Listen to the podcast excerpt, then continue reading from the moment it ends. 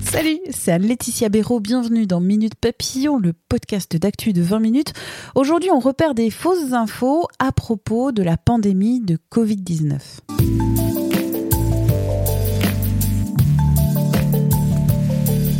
En France aujourd'hui, nous ne sommes pas encore au pic épidémique. C'est ce qu'a souligné ce matin le ministre de la Santé Olivier Véran. C'est pourquoi le confinement durera aussi longtemps que nécessaire, a-t-il expliqué. Durant cette pandémie, vous recevez beaucoup d'informations et vous voyez peut-être apparaître des infos, je mets des guillemets, captivantes, voire scandaleuses, passées sur le mur Facebook d'un ami, en message transféré sur WhatsApp ou encore directement dans votre boîte mail. Attention, il y a des grosses fausses informations qui circulent. Le service FECOF de 20 minutes est là pour y remédier. Il a pour but de vous aider à trier le vrai du faux. Première enquête, non, un décret du gouvernement ne vient pas de légaliser l'euthanasie, qui est interdite en France. Des critiques sur les réseaux sociaux pointent un texte du gouvernement du 28 mars, des critiques relayées notamment par le député UDI Meyer Habib.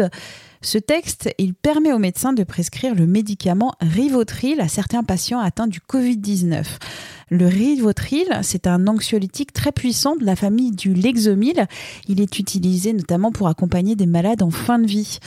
20 minutes à contacter plusieurs spécialistes, dont le professeur Claude Jandel, président du Conseil national professionnel de gériatrie, 20 minutes a aussi appelé la Direction générale de la santé. Leur réponse, loin d'autoriser l'euthanasie des patients, ce décret du gouvernement prévoit en réalité d'apaiser les souffrances de ceux qui ne feront pas l'objet d'une réanimation après une décision collégiale. Selon Frédéric Guérimant, professeur associé de médecine palliative et co-auteur de ce document, ces patients en détresse respiratoire s'asphyxient. Ils vont décéder du Covid-19. L'injection de ce médicament, le Rivotril, n'est pas du tout létale. Elle permet juste d'éviter perception insupportable de l'asphyxie. Vous pouvez retrouver toute cette enquête sur 20minutes.fr. Deuxième interrogation que vous nous avez fait remonter, l'attestation numérique de déplacement constitue-t-elle un risque pour nos données personnelles? Certains s'inquiètent en effet que l'attestation du ministère de l'Intérieur pourrait avoir accès à d'autres données de notre smartphone. Ils craignent que cette attestation va nous ficher ou encore viole nos données bancaires. 20 minutes à contacter plusieurs spécialistes. Baptiste Robert, chercheur en cybersécurité et hacker, il assure qu'aucune donnée personnelle n'est envoyée sur les serveurs du ministère de l'Intérieur. On a aussi contacté Johan Pardano, dont le générateur d'attestation a inspiré celui du ministère de l'Intérieur. Il assure qu'à 100%, il est impossible d'accéder aux photos, aux SMS via cette attestation. Un avis partagé par François Best, développeur. Il n'y a pas d'envoi de données personnelles. Tout ce que vous remplissez dans le formulaire reste dans le téléphone. C'est ce qu'il nous a assuré. Pour lutter contre les fausses infos, adoptez un réflexe. Demandez-vous quelle est la source du message quand ce message commence par une amie infirmière, un médecin spécialiste de Milan, le cousin de ma belle-mère, ça commence mal. Surtout avec des messages copiés-collés sur notamment WhatsApp ou encore Facebook. Et dans le doute, ne partagez pas cette info. Merci pour votre écoute.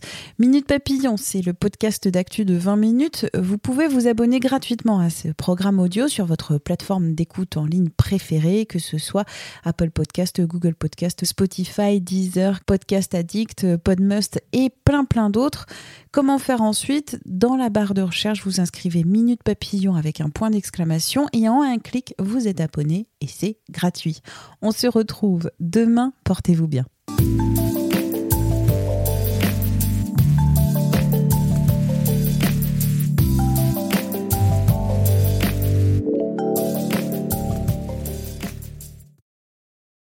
On ne va pas se quitter comme ça. Vous avez aimé cet épisode? Sportif, généraliste, sexo ou scientifique, varié mais toujours bien informé. Découvrez les autres podcasts de la rédaction 20 minutes sur votre application d'écoute préférée ou directement sur podcast au pluriel.20minutes.fr.